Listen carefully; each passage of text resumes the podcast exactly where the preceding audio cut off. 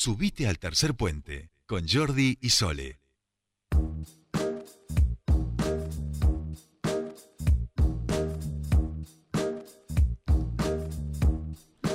Seguimos 15-50 minutos de esta tarde eh, y le damos la bienvenida a nuestra siguiente entrevistada con nuestra cortina de la semana. ¿eh? Le hemos puesto ahí un poquito Bien. Sí, sí, nos vamos entendiendo con el operador. Vio cómo es usted estos, estas, estos vínculos, estas relaciones. No siempre son fructíferos, pero a veces sí, ¿viste? Así que nos da muchísima alegría.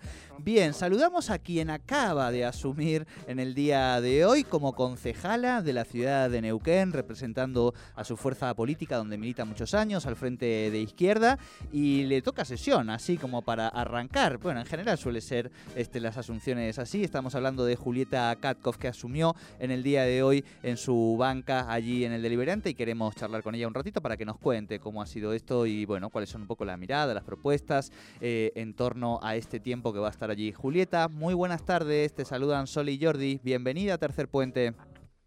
Hola, ¿qué tal? Buenas tardes para ustedes ahí en el piso y para toda la audiencia.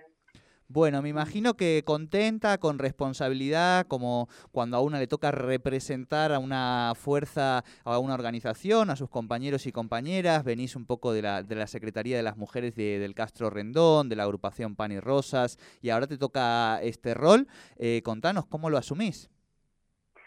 Bueno, bien, como vos decías, eh, lo que nosotros como Frente de Izquierda hemos incorporado durante desde el momento en que, en que nos constituimos como frente fue este mecanismo de la rotación, porque nosotras y nosotros somos trabajadores que hacemos política, no somos políticos profesionales. Entonces, desde ese lugar, ahora, por los próximos 20 meses, me toca asumir este desafío que tiene que ver con, con ocupar eh, este espacio dentro del Consejo Deliberante, pero un espacio que nosotras y nosotros lo pensamos eh, en función de las peleas, de las luchas que damos todos los días los trabajadores, las mujeres, los jóvenes, en las calles, en nuestros lugares de trabajo, en nuestros lugares de estudio.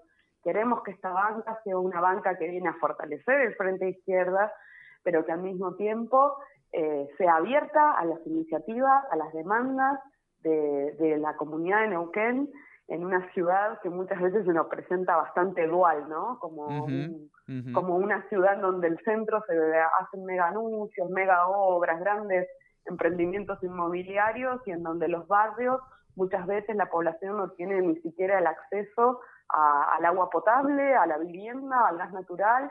Entonces, lo que queremos es, en estos espacios que muchas veces parecen tan alejados de la, de la realidad de, la comunidad, bueno, traer esas demandas y por supuesto es innegable mi pertenencia a Pan y Rosas, traer a este espacio la lucha de las mujeres que vinimos a irrumpir eh, en todos lados y en esos espacios también, ¿no? Bien, y en ese sentido, Julieta Soledad te saluda, ¿cómo estás? ¿Qué tal? Eh, ¿Cómo te vas? Bien, eh, preguntarte, bueno, ¿cuáles son aquellas ideas que tal vez mm, pensás que podés trabajar desde el Consejo Deliberante, pensando con esta mirada tal vez feminista eh, y en defensa de las mujeres que, recién mencionabas, ¿no? Bueno, sí, de hecho, ya mismo, hoy, luego de la asunción, presentamos nuestro primer proyecto, un proyecto de ordenanza, para que desde el municipio de la ciudad de Neuquén eh, se avance en la construcción de, casas refugios para las mujeres que sufren violencia. Justamente en, el momento que lo estábamos eh, armando, eh, pensábamos que en el 2015, cuando este poderoso movimiento de Ni Una Menos volvió a irrumpir en las calles, con esas masivas movilizaciones, denunciábamos que en la ciudad de Neuquén había un solo refugio para las mujeres que sufren violencia y la realidad es que habiendo pasado más de seis años de aquel momento, esto sigue igual, ¿no? Entonces vemos la necesidad de que, de que el Estado eh, se haga cargo de, dar una respuesta eh, en ese sentido y por otro lado también, además de los refugios, eh, para las situaciones de urgencia, que se pueda avanzar en la facilitación del acceso a la vivienda para aquellas mujeres que sufren violencia, muchas de ellas eh, deciden cortar el vínculo con su agresor, pero por cuestiones económicas no pueden hacerlo, no tienen un lugar donde vivir, entonces creemos que se, que se debe garantizar eh, una solución a, la cuestión habitacional de estas mujeres, ¿no? Vemos cómo eh, se han propuesto loteos, se han hecho convenios con distintos colegios profesionales y demás, pero, pero creemos que hay que poner en el orden de prioridades a esas mujeres que, que la verdad que la, que la posibilidad de acceder a una vivienda depende de, la, que de esa posibilidad depende su vida, ¿no? Entonces, nos parece que en ese sentido, ese es el proyecto que estuvimos presentando en el día de hoy, por supuesto habrá otros, y bueno, también la cuestión de las infancias y las adolescencias en la ciudad, la cuestión eh, de, la vivienda, de, de los servicios, bueno, hay como distintas iniciativas que estamos pensando para, para poder desarrollar ya eh, a partir de, esto, este, en este plazo que, que hemos asumido este, este desafío. ¿no? Claro.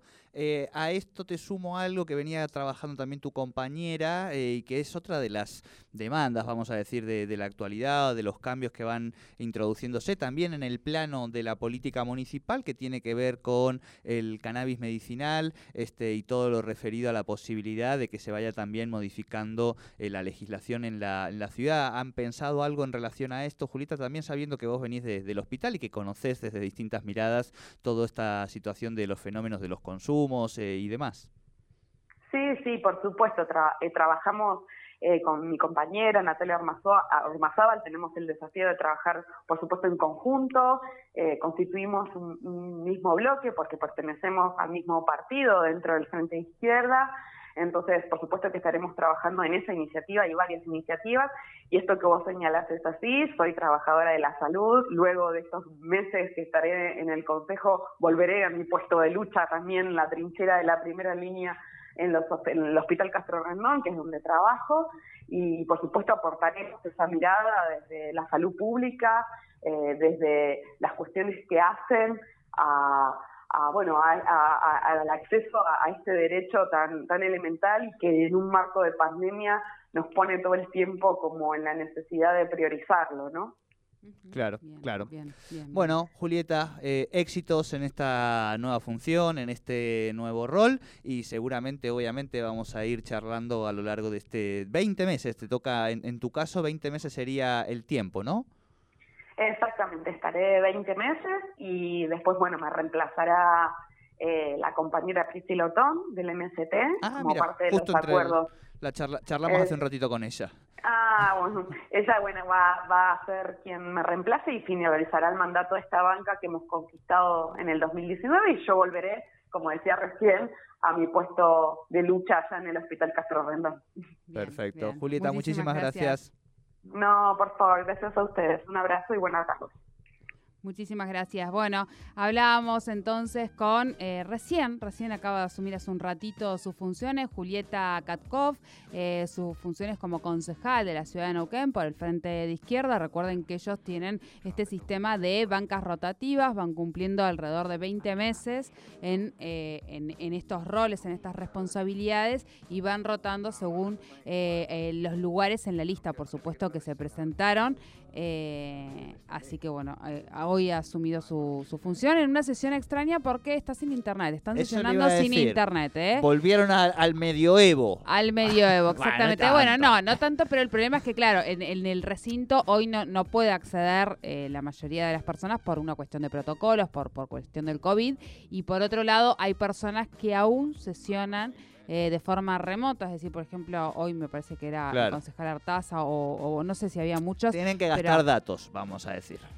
Claro, no, pero el punto es que a veces si, si hay mucho viento la señal, eh, no, hay señal que por ahí no, no funciona muy bien con video y demás, porque obviamente en una sesión se exige que el eh, ver la cara de, de, aquella persona que está de forma del que, hablábamos antes. claro, bueno, así que esto es lo que, que, está ocurriendo en estos momentos, pero bueno, están sesionando de igual forma como, como jueves por medio que se hace allí en Muy bien, eh, son casi las 4 de la tarde, nos vamos a las noticias con esta musiquita que hemos puesto esta semana y que, oye, pues nos, nos entra buena onda con ella.